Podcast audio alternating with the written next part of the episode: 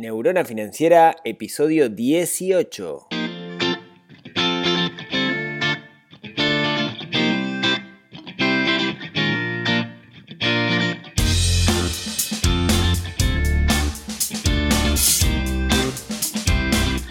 Bienvenidos al podcast de Neurona Financiera, donde hablamos de finanzas personales, donde hablamos de inversión, donde intentamos dominar el sutil arte del dinero y no que el dinero nos domine a nosotros. Hoy 31 de octubre, Halloween. Bueno, Halloween por allá, porque les cuento que yo no estoy en este momento en Uruguay. En realidad, la semana pasada les comenté si adivinaban de dónde iba a transmitir. Algunos adivinaron, pero porque ya sabían. En este momento, transmitiendo directamente desde Dubái. Sí, eh, estoy en Dubai. Ustedes se estarán preguntando, Rodrigo, ¿qué estarás haciendo en Dubai? Bueno, en realidad vine por, por mi trabajo, estoy capacitando una, una, empresa, un equipo comercial aquí. Eh, y bueno, primera vez que estoy en Emiratos Árabes. Eh, podría hablar todo el programa de lo que es Emiratos Árabes, porque no se hace ni idea de lo que es esto. realmente es una cultura fascinante, la cultura árabe bueno, en, en, términos de cultura hay tanto, tanto, tanto para aprender. Pero bueno, podría hablar todo el día, pero no estamos lamentablemente para hablar de, de Si quieren, me, dicen y, hago un podcast especial sobre mis experiencias en, viajes. Alguna vez lo pensé. Pero no, esto es para hablar exclusivamente de eh, finanzas personales y no de viajes. Así que si quieren, me llaman y les cuento lo que es esto porque es una cosa realmente que vale mucho la pena. Hoy un capítulo dedicado a mis amigos árabes que no saben lo bien que me han tratado. La verdad que eh, una de las cosas que tiene la cultura árabe es la, amabilidad y la atención que tienen con, los otros. La forma, la verdad que la forma en que me han tratado, miren que viajo hace 15, 20 años y, la, atención que tienen para conmigo es, increíble. Así que dedicado a mi amigo Dihab, que, es un amigo que me dice por acá, que es, que es un crack. Bueno, el capítulo de hoy, ¿de qué vamos a hablar? Hoy el capítulo es algo que, muchas veces mucha gente me pregunta. Que es, me dicen, che Rodrigo, ¿cómo, haces para hacer tantas cosas al mismo tiempo? No al mismo tiempo, sino en, términos generales, ¿cómo hago tantas cosas? Que el trabajo, las responsabilidades del trabajo, las responsabilidades familiares, neurona financiera y otras tantas cosas que hago por ahí. Eh, y si ustedes dirán, vos, pero ¿qué tiene esto que ver con finanzas personales? Bueno, todo tiene que ver, todo tiene que ver. Aquella frase de el tiempo es dinero, ¿sí? acá aplica muchísimo. En realidad, si yo desperdicio tiempo, estoy desperdiciando la posibilidad de hacer algo que esté alineado con mis objetivos, con mi norte. Entonces hay que aprovechar el máximo el tiempo. No es lo mismo trabajar 8 horas sentado en una oficina, pero sin foco, procrastinando. Ya saben el concepto ese de procrastinar, que es cuando en realidad saltás de una cosita a otra y, al, final del día no hiciste nada, no es lo mismo que hacer lo que realmente tenés que hacer. es mucho más redituable, puedes hacer mucho más, puedes hacer mucho mejor, puedes ganar muchísimo más dinero si haces lo que tenés que hacer. Entonces, la idea hoy es contarle mi técnica o mi estrategia para, hacerlo.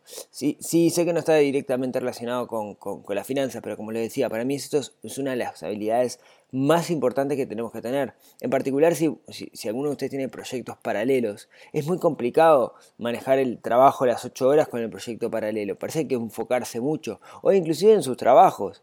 Si en sus trabajos eh, ustedes eh, tienen un, sueldo variable y dependen de resultados, tienen que esforzarse por tener los mejores resultados. Y ahí el manejo del tiempo es, es vital. ¿sí? Así que bueno, mi idea hoy era, era contarles espero que no se me vaya muy para largo, ¿cómo, cómo hago yo?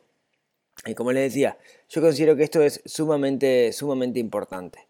¿sí? Eh, si quieren lo podemos entablar en, algo que se llama la productividad personal.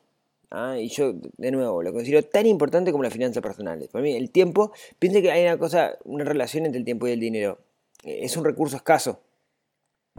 Bueno, si quieren es más fácil tener mucho dinero que tener tiempo, porque el tiempo, todos tenemos la misma cantidad de tiempo. ¿Sí?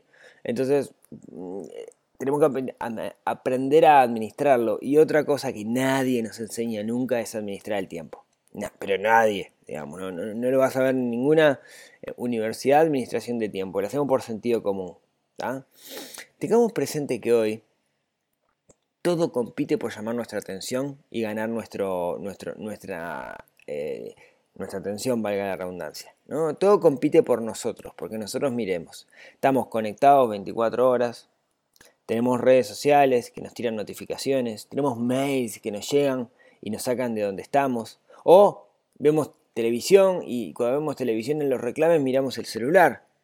Todo está compitiendo por nuestra atención. Hay un, universo de, de, cosas ahí afuera que compiten porque nosotros los miremos.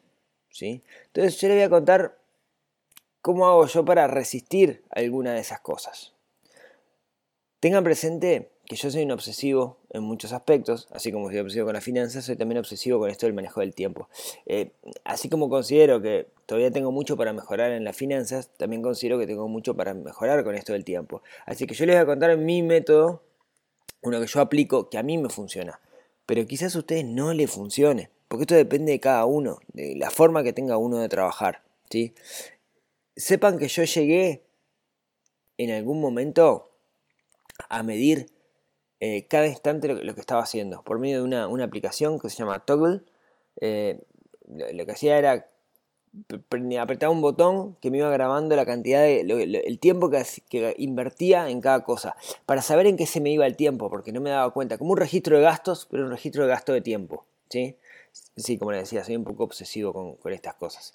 Entonces bueno déjenme contarles entonces qué es lo que, lo que hago yo. Eh, paréntesis eh, para, grabar esto tuve que apagar el, aire acondicionado del apartamento donde estoy.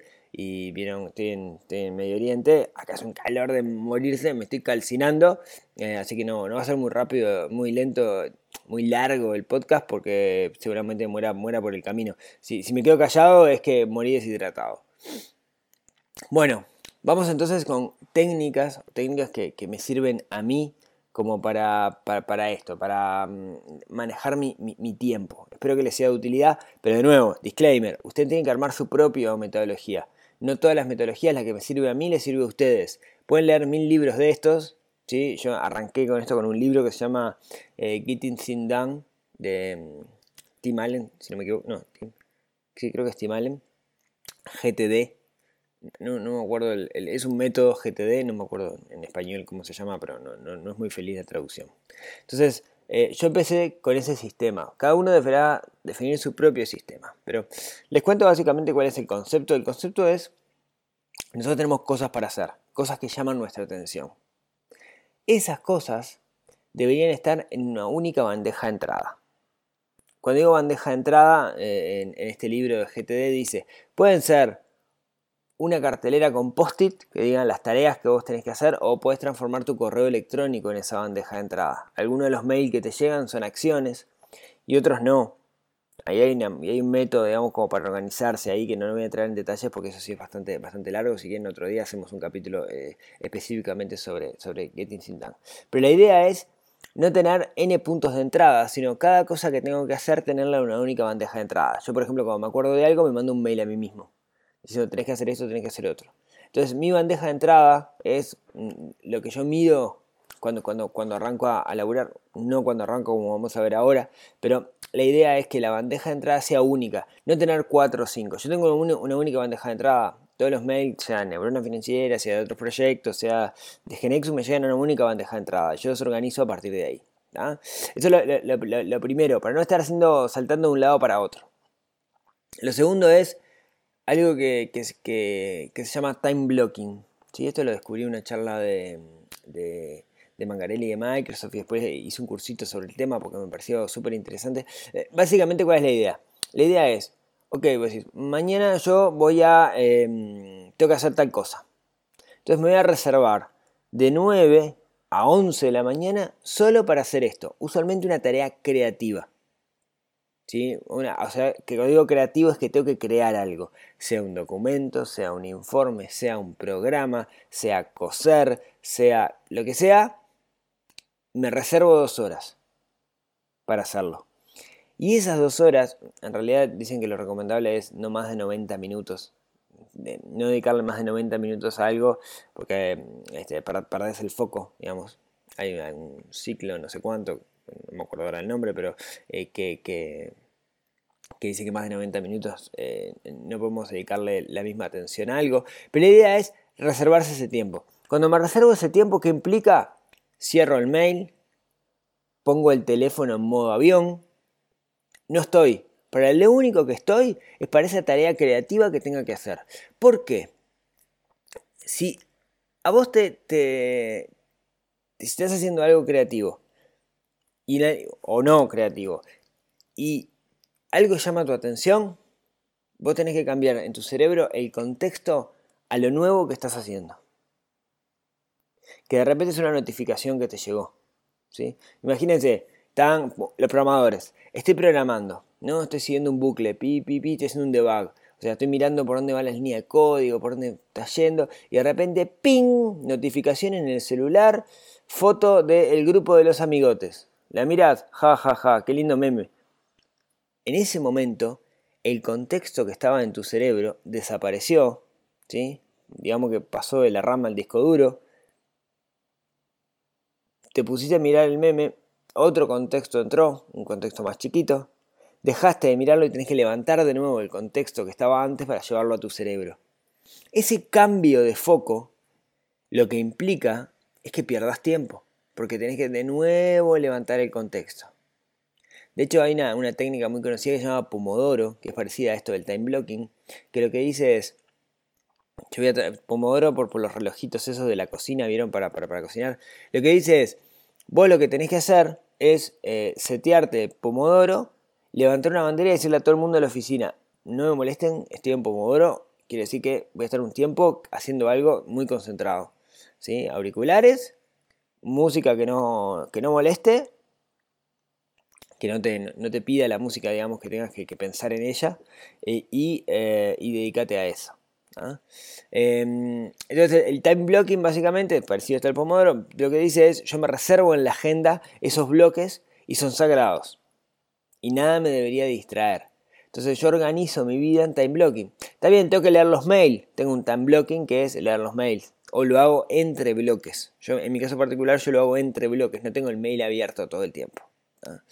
Eh, lo otro que, siempre, recomiendo es entre bloque y bloque, que no sean más de 90 minutos cada bloque, y dar un paseíto. Caminar 5 o 10 minutos, respirar, ¿sí? Respirar, el tema de respirar es, otro gran tema que da para, para, un podcast en sí mismo, pero respirar profundo cada tanto nos ayuda muchísimo a reducir la cantidad de estrés. De hecho, está demostrado que la gente cuando está delante de la computadora respira menos. Lo leí el otro día en un libro que estoy leyendo. Respira menos. Entonces, hacerlo más consciente la respiración y hacer respiraciones profundas nos ayuda mucho en ese sentido. Lo otro es que usualmente, usualmente las tareas creativas para la mayoría de la gente, no para todos, yo tengo muchos amigos que, que no son así, es mejor hacerlas en la mañana. Por ejemplo, yo conozco gente que dice, yo en la mañana nunca agendo reuniones, porque es mi mejor momento es el momento en que soy más creativo. Entonces, no debería en este momento en particular agendarme reuniones que de alguna manera lo que hacen es hacerme perder mi capacidad creativa. Así que las reuniones siempre después del almuerzo como mucho. Lo otro que se recomienda es nunca, jamás, never arrancar el día con el celular en la mano leyendo los mails o las redes sociales porque eso arruina nuestra creatividad, nos mete dentro del ciclo, dentro del bucle. Entonces, puede esperar. Si es urgente, siempre digo lo mismo, si es urgente, te van a llamar. Va a sonar el teléfono. Si es algo urgente, te van a llamar. Si no, es un mensaje que te enviaron. Y el mensaje es, como dice mi gran amigo Fede Wagner, es un mecanismo de comunicación asincrónico. Vos no sabes si la otra persona lo va a leer. ¿Ah? Entonces, tengamos eso presente cuidemos nuestra mañana y lo digo que para la mayoría de las personas. Yo tengo un montón de amigos, en particular compañeros de trabajo, eh, no sé, pienso en Maida, pienso en Mastro, grandes compañeros, que son gente súper nocturna, que, su ciclo de creatividad se da en la madrugada y no se da en la, en, la mañana. Y que a veces llegan a laburar a las 5 de la tarde y estamos todos acostumbrados a eso, porque sabemos que ahí es cuando ellos están más despiertos. Entonces tengamos eso presente. Las mañanas son sagradas, no las gastemos con tareas administrativas como leer mails. Usémoslo para cosas creativas. Lo otro es que deberíamos cuidar mucho a aquellos que trabajamos con el correo electrónico, que es nuestra, principal herramienta es ese correo electrónico, es la forma que tenemos más de comunicar, ¿sí? Eh, deberíamos cuidar nuestro correo electrónico. ¿Y a qué me refiero con cuidar? Muchas veces, muchas veces invertimos un montón de tiempo en borrar mails que nos llegan que nosotros no queremos. No spam. A ver, nos anotamos a algo porque en ese momento estábamos interesados, pero después nuestro interés desapareció sobre ese algo. Entonces me sigue llegando ese, no sé, yo por si algo, en su momento me interesé por, no sé, la, la arquería, no sé, arco y flecha. Me anoté a un boletín de arquería, pero después se me fue el interés y me sigue llegando el boletín de arquería. ¿Para qué quiero yo si ahora no, no me interesa la arquería? ¿no? Eh, fue es un ejemplo. De, hecho es un ejemplo real, pero fue antes de que se hicieran los boletines. como unas revistas de arquería que se las regalé a un amigo que ahora es arquero. No arquero de fútbol, arquero de arco y flecha. Pero bueno, entonces, ¿qué deberíamos hacer con esto? Nuestro inbox es sagrado aquellos que trabajamos con el correo electrónico. Entonces, cada vez que nos llega un mail y decimos, che, ¿Vale la pena tener este correo en el link, que me lleguen estas cosas? Si no, si no, ping, me suscribo, desaparece. ¿sí? También yo juego con un montón de reglas en los correos electrónicos, también les saqué, una, la charla de, Eduardo Mangarelli, después si, si, si, quieren se las pongo en las notas del programa. Eh, una, charla que dio en un evento de Genexus. Eh, Eduardo, una cosa que hace es, le pone un label a los mails algo que sea muy fácil de identificar, cuando el mail es para vos o cuando estás en copia. Entonces vos sabés si es para vos o estás, o estás en copia de ese mail. Lo ves en el inbox, ¿sí? Eh, entonces, ¿qué, hace, ¿qué haces? Bueno, cuando tenés muchos mails, mirás aquellos mails que son para vos y no los que estás en copia. Si tenés poco tiempo, priorizá aquellos que son para vos. Si estás en copia, en teoría, no es algo para que eh, directamente dirigido a ti. Ah, hay mil reglas con, el inbox que lo podemos charlar también algún otro día. No, sé si es para, ahí sí para, para, el podcast, pero si quieren algún día, con mucho gusto les cuento. Y después lo otro, el otro factor es las redes sociales. Em, las redes sociales es todo un tema. Eh, eh, es un tema porque las redes sociales generan endorfina, ¿no? O sea, nos generan placer las redes sociales. En particular cuando llega la notificación, que tenemos una necesidad urgente de entrar para ver qué está pasando. Em, ¿Qué recomendarles ahí? Bueno, yo lo que hice es... Eh, yo necesito, a veces necesito las redes sociales por, por neurona financiera. O sea, no podría no tener una página de Facebook. Pensé muchas veces en borrarla porque em, a veces llamaba demasiado mi atención. Entonces pensé borrarla, pero la necesito porque tengo la página de una financiera y ahí comunico cosas, entonces no, la puedo borrar. Entonces lo que hice fue, eh, desinstalé algunas redes sociales del teléfono, o sea, en el teléfono Facebook, por ejemplo, no, no, no la tengo. Em, y después lo otro que hice fue, el iPhone tiene una, una, una, opción, yo uso un iPhone, que te permite limitarlas. Entonces limito la cantidad de tiempo por día. Entonces cuando llego al límite, ping, no más. Entonces lo tengo bastante limitado y sé que es poco el tiempo que le dedico a las redes sociales. ¿sí? Sé que es poco. A veces cuando, cuando viajo, digamos, y eso, que quiero estar más, conectado con, la familia, mandar fotos y cosas por el estilo, eh, quizás lo, uso un poco más. Pero cuando estoy allá, mm, no. Lo, limito. Está un tema de las redes sociales, también da para, da para, largo, pero si quieren el, el bottom line es, eh, tengamos cuidado, tengamos cuidado porque las redes sociales pueden robar muchísimo nuestro tiempo además de producirnos un montón de, cosas porque estamos viendo contenido de los demás o de lo que más quiere mostrar, etcétera. Sí, ese es todo otro tema. Pero bueno, básicamente eso es lo que quería contarles el, día de hoy. ¿sí? Quería contarles cómo hago yo para, hacer tantas cosas. A mí me funciona, a mí me funciona. Creo que estoy emitiendo también unas cuantas cosas que hago, como la, definición de prioridades o cosas que elijo no hacer. Hay un montón, de cosas que elijo no hacer y eso es parte de esto, ¿no? Tener que priorizar porque de nuevo, el tiempo es un recurso limitado y siempre vamos a tener cosas para hacer. Em, quizás otra cosa que omití es, eh, hago un esfuerzo bastante grande, no siempre me sale, pero cuando estoy en casa con, la familia, eh, abandonar la conectividad, ¿sí? Eh, estar, estar desconectado. me cuesta un montón, en particular por, mi trabajo y los, los, cambios de horario, ¿no? Porque de repente yo estoy, no sé, son las 8 eh, de la noche o 9 de la noche en, en, Uruguay, pero de repente yo trabajo con gente de otros países que, en esos países es plena jornada laboral. Entonces eso a veces me, cuesta un poco, porque de repente me llaman porque necesitan algo o me mandan un mensaje y, ellos necesitan la, respuesta.